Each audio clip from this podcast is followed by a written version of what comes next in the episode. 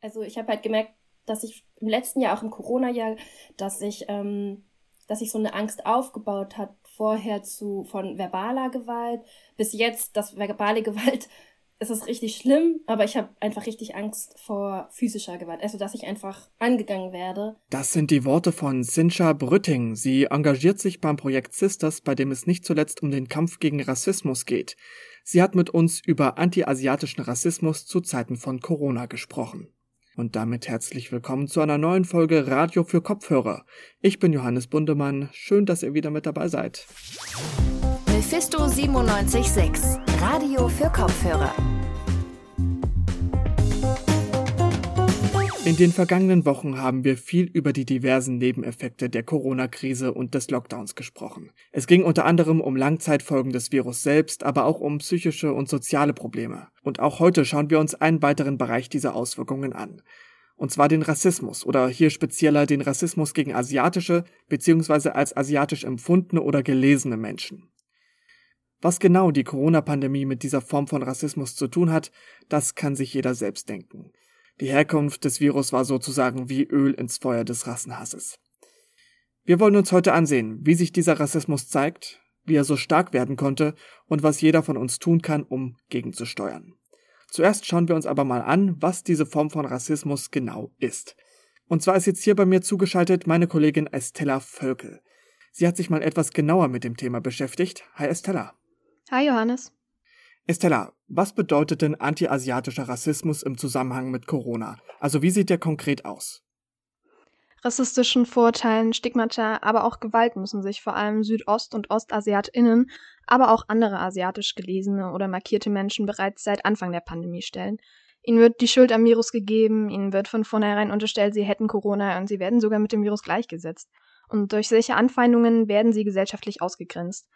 Und um das alles einfach ein bisschen besser einordnen zu können, hat Johannes Kies, stellvertretender Leiter des Else Frenke Brunswick Instituts der Uni Leipzig, erstmal eine allgemeine Definition von Rassismus für uns. Also ähm, Rassismus ist ja grundsätzlich ähm, eine Praxis, die in, in, Wort und Tat Menschengruppen äh, diskriminiert. So erstmal als Definition so ganz grob.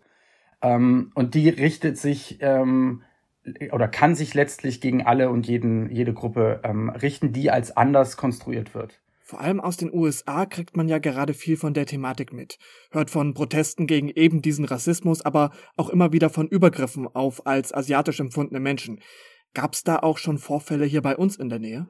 Äh, ja, das hat man auch hier in Leipzig gesehen. Zu Anfang der Pandemie wurde beispielsweise eine Gruppe von JapanerInnen von einem RB-Spiel ausgegrenzt, weil sie ja ansteckend sein könnten. Dass alle anderen im Stadion aber genauso ansteckend sein könnten, hat die OrdnerInnen aber nicht interessiert.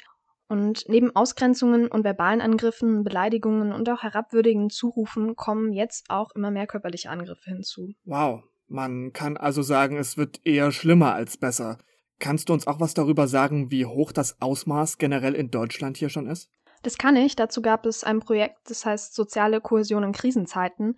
Das war ein Kooper Kooperationsvorhaben zwischen der Humboldt-Universität zu Berlin, der Freien Universität Berlin und dem Deutschen Zentrum für Integrations- und Migrationsforschung. Befragt wurden dabei Menschen, die eben aufgrund ihres Aussehens asias asiatisch gesehen werden, also potenziell von diesem Rassismus betroffen sind. Und das Ganze lief von Juli bis Dezember 2020. Und was kam dabei raus? Ähm, die WissenschaftlerInnen kamen unter anderem zu dem Ergebnis, dass 80 Prozent der Befragten verbale und auch körperliche Angriffe erlebt haben. Und zudem gab die Hälfte von ihnen noch an, dass diese Angriffe während der Corona-Zeit zugenommen haben. Und auch unter dem Hashtag Ich bin kein Virus teilen Menschen, die von antiasiatischem Rassismus betroffen sind, Stories aus ihrem Alltag. Hm, das ist jetzt alles noch sehr theoretisch. Hast du denn auch mit jemandem aus Leipzig gesprochen? Äh, ich habe mich mit Sinja Brütting unterhalten, die mir auch von rassistischen Erf Anfeindungen und ihren Erfahrungen erzählt hat. Sie wohnt in Leipzig und ist Bildungsreferentin und Projektmitarbeiterin von Sisters. Sisters macht rassismuskritische Mädchenarbeit und außerdem wird Sinja auch asiatisch gelesen. Sie erfährt also einerseits selbst diesen Rassismus, setzt sich aber auch in ihrer Arbeit in verschiedenen Formen des Rassismus auseinander. Und welche Erfahrungen hat sie jetzt gemacht? Erstmal hat sie den fast schon normalisierten Alltagsrassismus angesprochen, dem sie sich auch schon vor Corona stellen musste.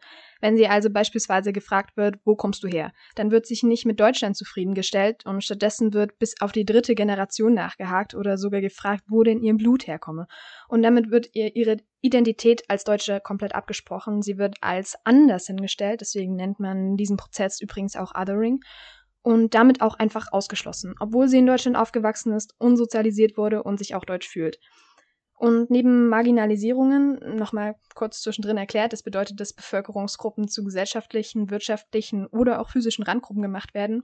Also eben neben diesen Marginalisierungen und abwertenden Kommentaren, die sie eh schon abbekommt, kommt für sie jetzt aber eben auch noch die Angst auch vor körperlichen Angriffen hinzu.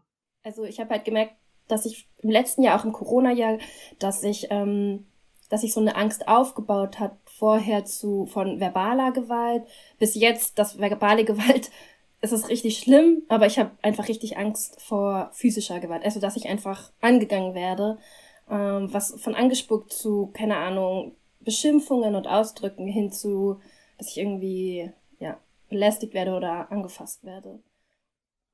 Ja, und allein eben schon diese Erfahrung und Ängste zu haben, sei Gewalt, sagt Sinja Brütting.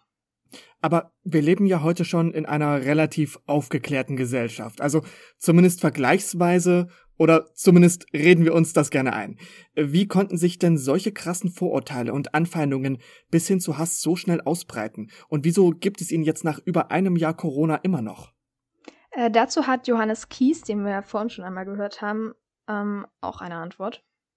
Also ich denke, man muss da zwei Sachen ähm, ähm, fallen da sofort ins Auge. Ne? Das eine ist ähm, natürlich die äh, ähm, Angst vor vor so einem Virus. Das ist nicht für nicht sozusagen für den äh, alltäglichen Menschenverstand irgendwie total einsichtig, was da genau passiert. Man sieht diesen Virus ja nicht und das öffnet natürlich das Bedürfnis nach einfachen Erklärungen.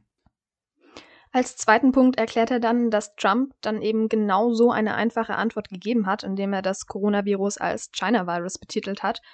Und da Trump medial nun mal sehr präsent und auch wirksam ist, konnte sich dieses Label so gut und schnell verbreiten. Also haben Politik und Medien auch mehr oder weniger zur Verschärfung des Problems beigetragen. Auf jeden Fall, also neben solchen folgenreichen Aussagen wie eben beispielsweise denen von Trump, wurde eben auch in der Art und Weise der Berichterstattung rassistische Mechanismen getriggert.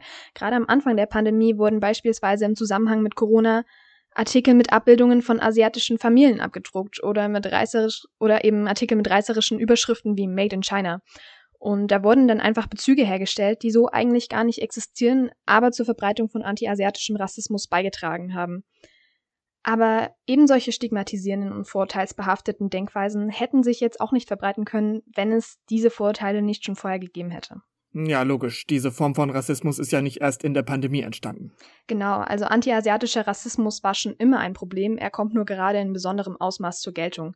AsiatInnen werden häufig als Vorzeigeminderheit betitelt und Vorteile, die es gibt, werden eben teilweise als vermeintlich positiv dargestellt, wie zum Beispiel Asiaten seien alle super schlau, aber dass solche Vorurteile eben gar nicht positiv sein können, sehen wir ja jetzt, denn solche Generalisierungen führen egal wie vermeintlich positiv die doch sein sollen, zu Abgrenzungen und Othering.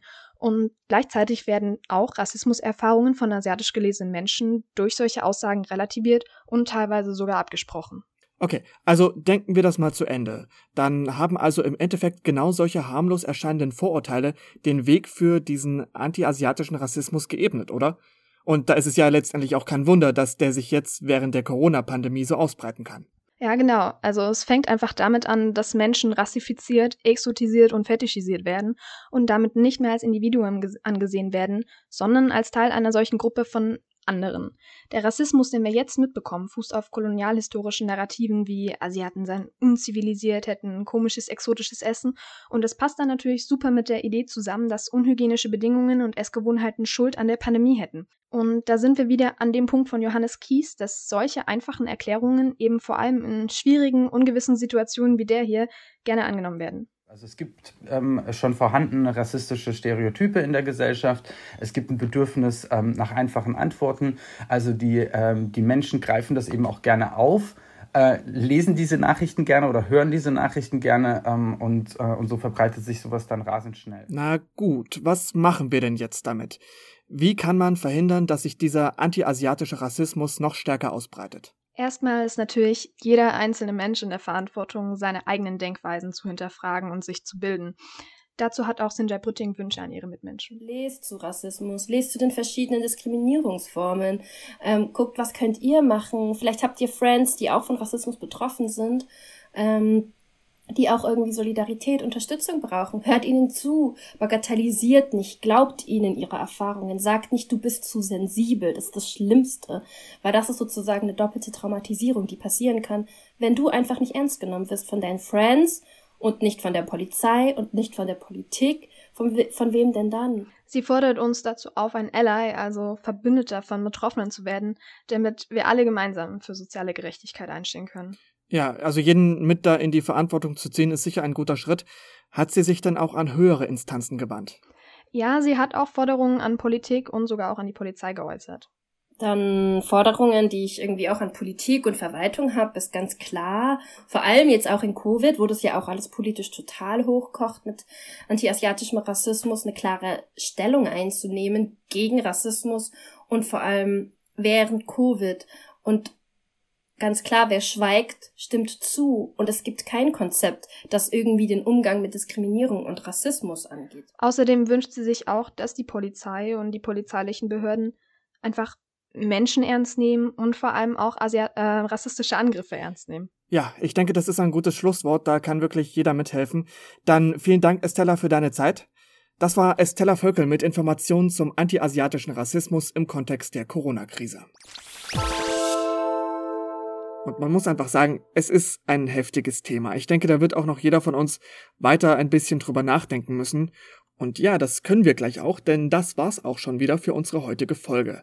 Verantwortlich für Themen und Recherche waren Anne-Kathrin Queck, Estella Völkel und Levin Wortmann. Vielen Dank euch. Die nächste Folge Radio für Kopfhörer gibt es dann am Mittwoch. Wenn ihr bis dahin verständlicherweise Sehnsucht nach uns habt, findet ihr uns wie immer auch auf Facebook, Twitter, Instagram und YouTube. Bis dahin bleibt schön gesund. Ich bin Johannes Bundemann. Wir hören uns. Ciao. Mephisto 976, Radio für Kopfhörer.